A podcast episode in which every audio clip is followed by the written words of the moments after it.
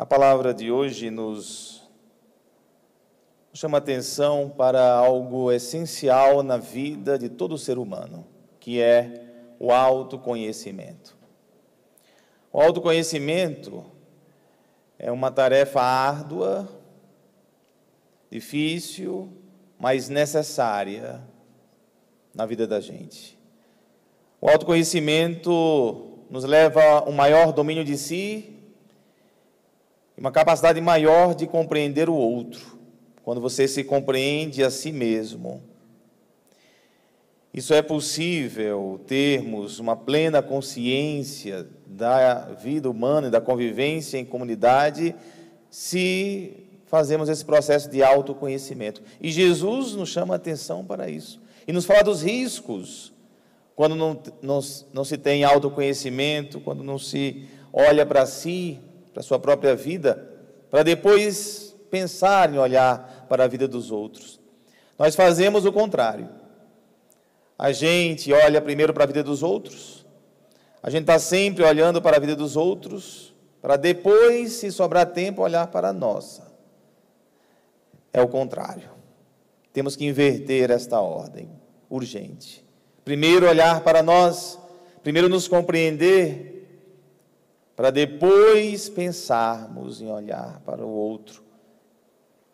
Jesus Cristo diz: Pode um cego guiar outro cego? Não cairão os dois num buraco? O cego é aquele que não se vê. A cegueira que Jesus fala aqui é da falta de autoconhecimento. A cegueira é quando nós não temos capacidade de olhar e avaliar as nossos atos, nossos atos e atitudes, a, nossas, a nossa postura, e a gente ainda se mete de querer guiar outros. Não cairão os dois num buraco, diz, diz Jesus Cristo. Jesus Cristo também continua dizendo: Por que vês tu o cisco no olho do teu irmão? e não percebes a trave que há no teu próprio olho? Como pode dizer a teu irmão, irmão, deixa-me tirar o cisco do teu olho, quando tu não vês a trave no teu próprio olho? Hipócrita, tira primeiro a trave do teu olho, e então poderás enxergar bem para tirar o cisco do olho do teu irmão. Tira primeiro a trave do teu olho.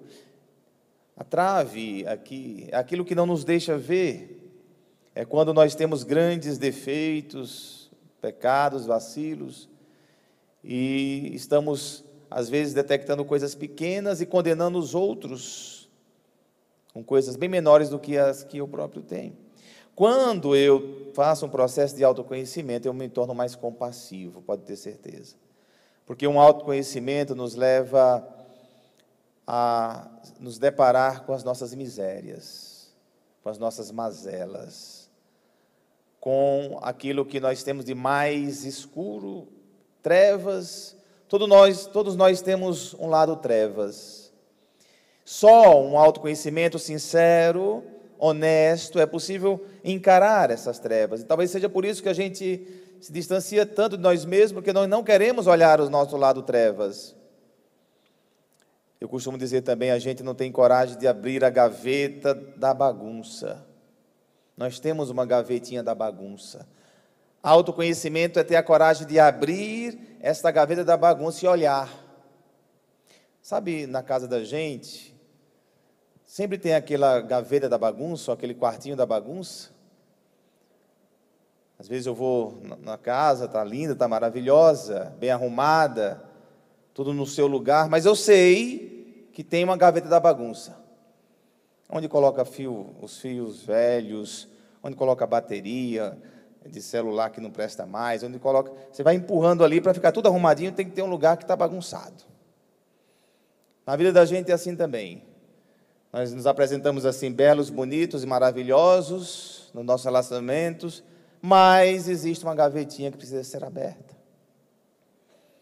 E na, na nossa casa a gente abre esse quarto da bagunça, esta esta gaveta que a gente não quer que a nossa visita abra, né?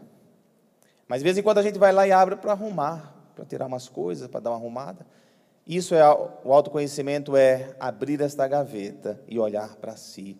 E quando você faz esse processo honesto, sincero, você começa a ter mais compaixão do outro. Você passa a ser menos crítico, preconceituoso. Você deixa de ser um juiz feroz com sentença pronta.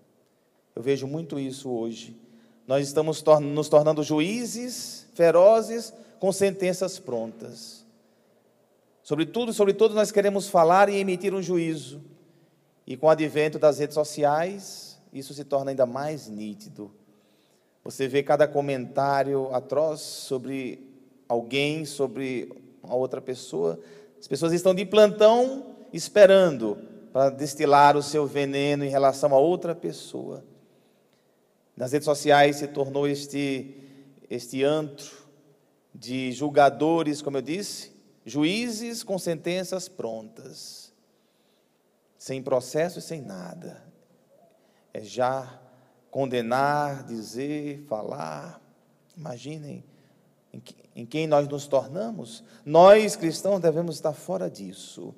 Às vezes acontece entre próprios cristãos, pessoas de, de grupos de igrejas, só porque grupos diferentes ficam degladiando na internet, um falando do outro. Isso existe também. Mas as pessoas que fazem um bom processo de autoconhecimento não faz isso. Não chega a este nível, porque ela sabe quem ela é. Mas vocês podem perguntar, mas padre, como é que eu faço o processo de autoconhecimento? Sozinho, eu digo para vocês, é difícil. É necessário alguém é necessário alguém que possa, junto com você, te ajudar a se perceber, a se olhar. Pode ser uma direção espiritual, pode ser um amigo verdadeiro, uma amiga. A terapia, um psicólogo. Importante. Todo mundo, na minha opinião, tinha que fazer terapia, viu? Todo mundo. Ah, mas eu não preciso, eu não sou doido. Isso é coisa do passado, tá, gente? Todo mundo tem que fazer terapia, na minha opinião. Eu já fiz, estou fazendo de novo faço. Isso daí não é problema para ninguém. É solução.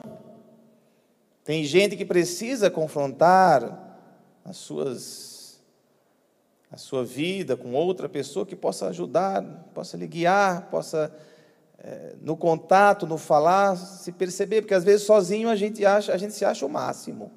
Sozinho a gente se acha o máximo. Se não tiver alguém para nos dar uns toques ali, opa, calma aí. Então, o caminho solitário da busca pela sabedoria é infértil. Nós precisamos de direção. Não pode ser um outro cego, pior do que eu. Né? Tem que ser alguém que fez um caminho. Às vezes, hoje também no advento das redes sociais, existem os gurus da internet. Aqueles que estão prontos a dizer o que, é que os outros têm que fazer. E a gente vai seguindo. Cuidado. Tem muito besterol aí, tem muita gente ensinando coisas que não vai te levar a lugar nenhum. E tem milhões de seguidores. Milhões de seguidores.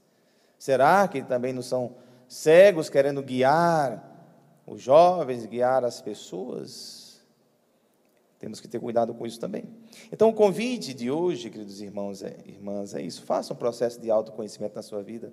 Encare isso. E agora que se aproxima a quaresma, não tem melhor tempo do que a quaresma para esse processo de autoconhecimento. Na quaresma nós somos convidados ao jejum, e o que é o jejum? É um fechar-nos ou buscarmos a sobriedade nos nossos impulsos carnais, para que a gente se abra mais para Deus. O que é o jejum, senão um, um fechar-se para as coisas externas, para se abrir para as coisas internas? Isso é o jejum.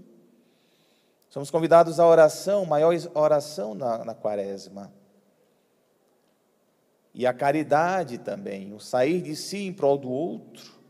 A quaresma é o melhor momento do tempo litúrgico da igreja para o autoconhecimento. Aceite esse convite, faça isso.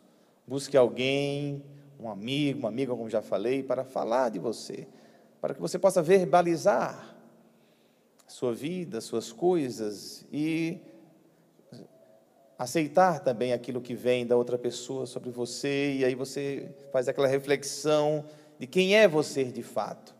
Sócrates, grande filósofo da Grécia antiga, falava na sua máxima: conhece-te a ti mesmo.